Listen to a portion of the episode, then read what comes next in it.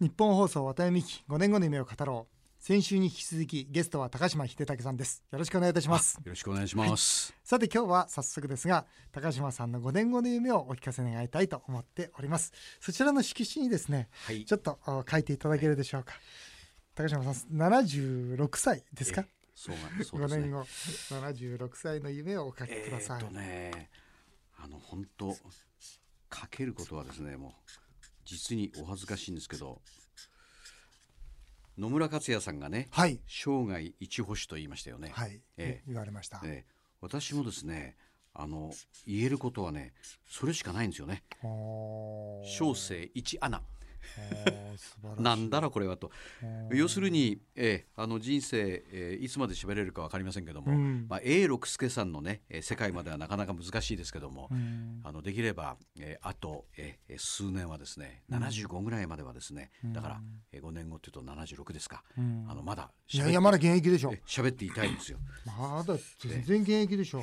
だといいんですけどね、えーそんなことを思ってます、え今あれですよね。朝5時からの番組を持たれてますよえねーえ。高島秀武の朝ラジですよね。ーそうです。これ朝5時からの番組でその日のニュースとかいろんなもんこう関わるんで準備が必要ですよね。はい、どうやっえてその何時に起きてるんですか大体、えはい。起きるのはですねあの毎朝月金は、えー2時から2時15分の間です。2時日によっては1時50分に目が覚めちゃうとかね。日によってはあの2時10分ぐらいに目が覚めるとか。う。んで目覚ましはですね2時25分にかけてるんですよ。2時これはもう全くのタイムリミットではい。これはなったらもう飛び起きるんですよね。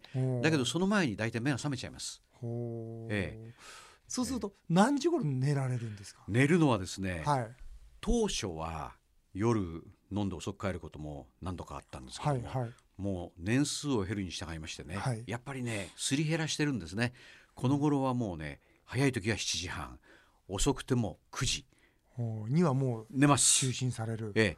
大体起きてらんないですね、えーちょっと晩酌しますし、酔いも来てあそろそろ寝る時間ですかみたいになってですね。本当パターン。じゃあまあこの日本放送来られますよね、ええ。それから午後はいろいろまたお仕事が入ってるんです日によります、はあえー入っている日はハッピーな日ですね。何にもない日も結構多くてですね、はい。えーそういう時は大体街をぶらついたりね、はい、えあー街ぶらつくんですか、ええ友達がやっている会社ちょっと冷やかしたりですね、うん。えそれでお茶飲んでね、えうん。つまりあのー我々耳学問なんですよ、うん。ええ世の中のね、えなんかこう活字でこう勉強して、うん。えまあ、本読まないこともないですけど、うん。だけど経済学がどうしたとかそんなの全然読まないですね。うん。でそれよりもうん。なんかこう町のお蕎麦屋さんで最近はこうだとかね、うん。それから大体があの盗み聞きタイプなんですよ。なんて言うんですかそれは、はい。いや最初にうん。私、夜の番組からはい。朝の情報番組に変わった時にね、はい。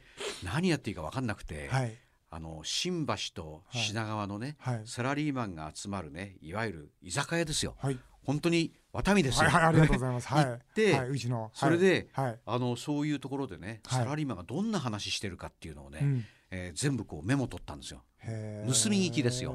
そうするとね会社の話家庭の話、うん。子供自慢、うん。趣味の話、うん。いろいろ出てきて、出てきます。えその中にはこう面白いこと言う人いっぱいいるんですよね。うん。でそういうのを全部こうパクリでこう書いてですね、うん。でそれでフリートーキングでえそれをしゃべる、あるいはえその傾向をキャッチしたところであのあるね取材をかける、でそれでえその結果をおラジオでですねえしゃべるでそういうことをずっとやってきたのは、まあ、私にとっては情報番組なんですよ。あそうですか、えでこの頃ものすごくそのニュース番組も専門化してね、はい、えーもう例えばあの日米のねえー関係なんていうともう本当難しい本たくさん読んでね、うん。新聞も隅から隅まで見て、うん。それで専門家の意見も聞いて、うん。なんかね、えーもっともらしい意見を吐くうん。アナウンサーもいますけども、私はねそれをやるとなんか自分じゃないような気がするんですよね。うん私はこんな話聞いたんだけどとか、うん。えーこんなところね素朴に疑問に思うんだけどこの辺はどうなんですかとか、うん。そういうなんかこう姿勢を貫きたいとうん。言うとうん。これ大いなるエクスキューズも入ってるんですよね。うん。ということは、うん。えそんなに一生懸命勉強しなくてもいいし、ねえうん。なんか適当にやってるねと思われるのが一番好きですね。ああそうですか、え僕ねこの「あっという間に距離が縮まる伝え方」という本を読ませていただいて、まあ、その本当にこの高島さんの言葉の表現力というか例えば一つあったんですけどね、ええ。その一人の女性を表現するのに美人で明るくて素敵な人というふうに表現するのと、ええいつも一番に出社してええ。にっこり笑って挨拶するはい鈴木さん、はい。これ後者の方がええ。はるかにこうええイメージが湧くし、ええ。笑顔までこうええ。目に浮かぶじゃないですか。動きのある言葉なんですよね。あえーえ。それで最初の方っていうのは、うん。要するにね活字的なんですよ。そうそうそう。ものすごく。うんで美人というのもね、うん。今もう本当にみんなエクステしたりなんかしてですね、うん。みんな女の子美人ですから、うん。単に美人って言ってもですね、うん。誰も喜んでくれないんですよね。うん。だからその美人は美人なりの、うん。あなたはいろんな美人の中でもこういうところがねうん。優れてるねっていう、例えばあの笑い声がねうん。ものすごくなんかね、うん。あの人をねハッピーにさせてくれるねとか、うん。ねより具体的なうん。形がこう浮かぶような姿が浮かぶようなうん。褒め方した方がいいのではないかなと、まあ、私は思ってるんですけど。うん。えこのどうでしょう？一番に出社してっていうこういう形容詞が何かその子の真面目さだとかそれこそ性格の良さとか、ええ。なんか全部伝わってくるじゃないですか、えよくこういう言葉がふっと出るなと思うんですけど訓練ですか？えいやいや訓練というか もうなんかお恥ずかしいですけどね、はいいやいや。えでもあのずっとラジオで言葉を喋ってきて、はい。えいわゆるその活字的なね、はい。えなんかこう全く動きの伴わない匂いもない色もないみたいな、はいえそういう言葉の羅列よりも、はい。やっぱりこう日常会話のうん。こうビビッとさが伝わるようなね、うん。えーなんかこう弾むとか、うん。あのカラフルだとか、うんうん。えーなんかこうあるじゃないですか。ありますあえーります、でそういうものがこう伝わる言葉の方が、うん。僕はラジオ的だと思うんですよ。うん。ええなんかラジオ高島さんのこうお話聞いてるとこうラジオに絵がついてるような感じがするんですよね。そう言っていただいたらですね、うん。もう今手元にお酒があったら、まあ 社長一杯どうぞどうぞどうぞ、ええもうお継ぎしますんですよ。うん。本当にもうそれは最高の褒め言葉で、あそうですか、まあそんなことはないですけどね、うん。そんなことはないですけども、例えば100回喋った間にね、はい。1個か2個でもね、うん。えそういうようなことをもし感じ取っていただけるんだったら、もし自分にあるとすればですよ、それはねもう本当妨害のね幸せですね。う。んえなんかラジオってその受けた人が自分のそのイメージ力をこう広げられるじゃないですか、ええ。目の前に画像がないだけに、えだからちょうど小説を読むのと同じように、その時に必要なのは、まあ、いろんなその言葉であって、ええ。その言葉が高島さんからこう出されると絵が描きやすい。これは僕感じましたね。ああそうですか。はい、ええ。もうこれは勉強になります。あとこのやっぱり本を読んでてですね、え。その間ということを書かれてるんですね。一泊待ってそのインタビュー等でもこうええ。しっかりと相手と向き合うんだとええ。あるんですが、この間というのはええ。これはもうね大先輩どういうもんですか？え。え。もう永遠のテーマなんですよ。うん。もう間というのは。うん。昔例えば1965年にねはい。私が日本層に入りました時、はい。読みの時代だったんですよ。読み。要するに原稿をですね、はい。そのいわゆる、えー長年の訓練を持ってね、はい。えー微妙な間を駆使しながらですうんうね、ん。えーラジオを聞いている人に伝えるという、うん。で当時の神様はですね、うん。徳川無生さんだった。はあで宮本武蔵なんかをねオープンリールに録音したものをねうん。先輩がですね、うん。それをこう囲みながらねうん。熱心にこう聞いてるんですよ。うん。その時のね音っていうのはその時武蔵は竹やぶが一陣の風をそよがすのを見たとか聞いたとかね。脳裏に浮かぶ通の面影がとかね。ちょっと忘れちゃいましたけど、でそういうのを聞きながら、うんうん間がねうん。うん要するにおしゃべりっていうのはね間がいかにね必要なのかっていうことをずっと言い続けてうん。きたんですね。うん。だけどこれはね永遠のテーマで私は分かりません。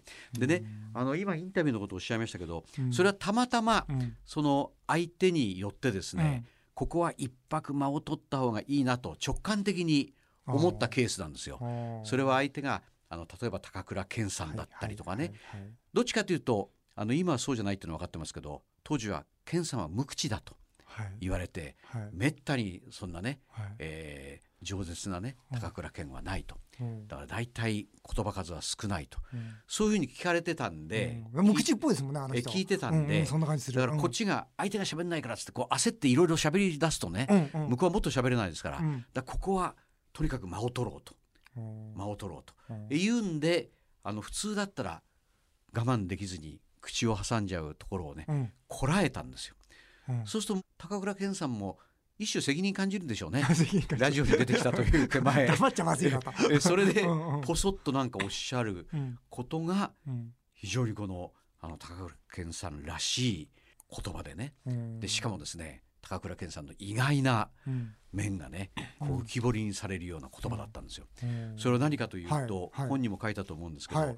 俳優座かなんかにですね、はい映画俳優になってからはい。演技の勉強に出されるんですね。はい。でその時にタイツを履いてですね、はい。それであのバレエダンサーのバーを持ってねその足をね何度も上げ下げさせられるといううんその光景がパッと私浮かんできたんですよ。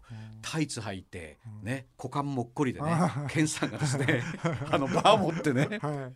足を上げてうん。もう死にたくなったって言ってましたから。ね。これはねいい話が聞けたなとうん。いうふうにまあ手前味噌画伝飲水ですけどもねうんそれは要するにその一泊間を取ったうん。おかげなんですよね。僕ねあと高島さんにお聞きしたかったのはええ。そのずーっと50年ラジオじゃないですか。はい。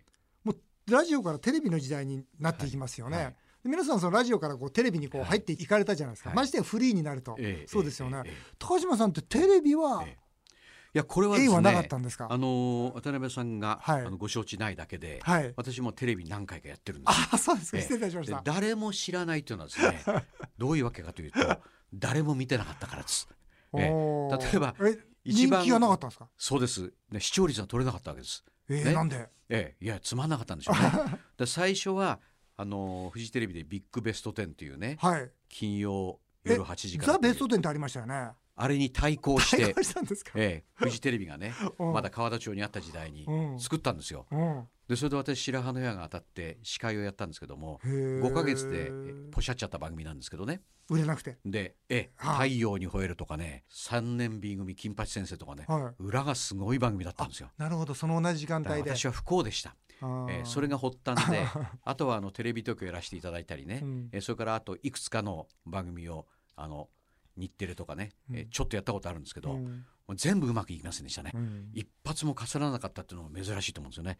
だから打席には何回か立ってるんですよ。あ、立ってんですね、えええーだけどね本当ツーシーム全然打てなかったんですね。なるほど。で 空ラジオだけっていう形で。結果的にそうなりました。あそうですか、でもねは私自分自身で思うんですけど生実家テレビがね、いはい。あのファールチップでもしようものならねはい。もう人生喋り終わってたと思うんですよね、うんホームラン打つならいいですよ、うん。ええ。うん。あるいは左中間破るぐらいのね、はい。ええあの視聴率、えーダブルぐらいのね十数パーセントの番組でもできればよかったですけど、うん。でもそれがなかったからあのラジオで持ったという、うん。えよかったなと思って。でもねその採用が馬ですよね。そうですね、うん何がいいか何が悪いかとええ。僕もたかだか30年の経営者生活だったんですがもう本当振り返ると何が良くて何が悪いかわからないあですね。そうですか。もうあ最悪だと思ったのは後から振り返るとええ。それがあったから今があるとか。私は社長とは違うのは、はい。私の場合は結果論ではい。ね採用が馬としか言いようがないっていうことなんですよ、はい。ええだからもうそういうチャンスも来ないでしょうしね、はい。ええだからもう全てはもう終わって夢の彼方なんですけども、まあそんなこともあったということですね。なるほど。あの僕ねもう一つ面白いなと思ったラジオショッピングってあるじゃないですか、はい。あれ僕ちょっとよく分かんなくて要するにラジオで見えないものを皆さんが買われますよね、ええええ。特に高島さんがこう売られると、ええたくさん売れるっていうのはよく聞いてるんですが、えええええあれなぜ売れるんですかね、えいや私にもよくわかりませんですけどね、うん唯一思うのはですね、うん。やっぱり日本放送という会社の信用性。うん。あ日本放送が言ってるんだから、うん。えそんなひどいものは売らないだろうという、うんうんうん。各社みんなそうですけどね、うんうんその信用性と、うん。それからラジオ独特のその今喋っているこいつがうん。高島であったり、いろんな人ですけど、うんその喋り手に対するパーソナリティに対する一種の信頼性、そうなんですよね。この2つじゃないかという気がするんですよね。高。島さんが言うならば、買ってみようと、ですからそんな片鱗を感じるんで、うん。やっぱりラジオショッピングラジオリビングと日本放送言ってますけどはい。必ずいいものではい。そして、えーいろんなところでショッピングやってますけれども、うん。それよりも安いもの、うん。えこれ必須条件ですね。あそうですか、ええ。もうちゃんと商品は見極めて、私が見極めてるわけではないですけども、あの口を酸っぱくしてそう言ってます。うんこのラジオって結局そこにおいて、まあ、あリスナーとの信頼感っていうのは作られるわけですけど特に高島さんおそらくそのお人柄ですね。お人柄がこう向こうに伝わってるわけですよね。ラジオって面白いですね。なんでこんなにこうこの人こういう人だろうなってなんで伝わるんですかね、やっぱりあのまあ私が思うには、はいラジオはね本音媒体なんですよ。だから例えばいろんな売れっ子のね、うん。えー芸能人の人もうん。ラジオで番組を持つと、はい。テレビじゃ絶対言わないようなこと必ず言ってますからね。言っちゃいますね。でそれはねね。やっぱりある意味でね、うん。あのいわゆる媒体効果として、うん。テレビがですねちょっと古いけど、タイソンのねうん。猛烈なパンチだとすれば、うん。ねラジオはね、うん。まああの軽量級のね具志堅用高さんよりもね、えはい。聞きの悪いね、えはい。パンチぐらいだと思うんですよ。うん。とね一種安心感があるんですね、うん。えこのステージだったら言っちゃってもいいかみたいな。うん。えでテレビだと反響がでかすぎちゃって、うんうんうん。で最近はあの ネットも怖いですよね。そうですね。ネットもうちにこもってあのいわゆる、えー自分の不満を発散するぐらいのね、はいはい。えそんな効果しかない時代はいいですけど、うんうん。今炎上するじゃないですか、そうですね。ひどいことになりますよね。ねその点やっぱりラジオはですね、うん。まあ、ラジオの炎上というのは何を指すか分かりませんけども はい。ないことはないですけども、うん。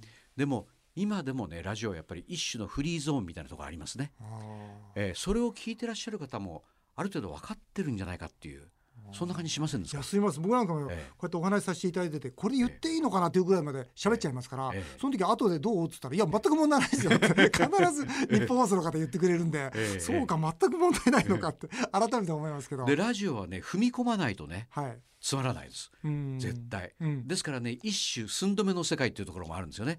こっから先言っちゃったらこれは大変だよと、うん絶対終わりになると思いますけど、はい。はい。私も同様ですね、はい。でだけどここまではねうんだってこここいつだだ大丈夫かなって、え相手にハラハラさせるぐらいのね、うん。そこまではちょっといかないとねなんかこう喋り自体がつまらないというか、魅力のないものになるみたいな。いやさすが50年。いやそんなことちょっと思います。本当勉強になります、えーさてとんでもない。高島さん最後になるんですが、はい。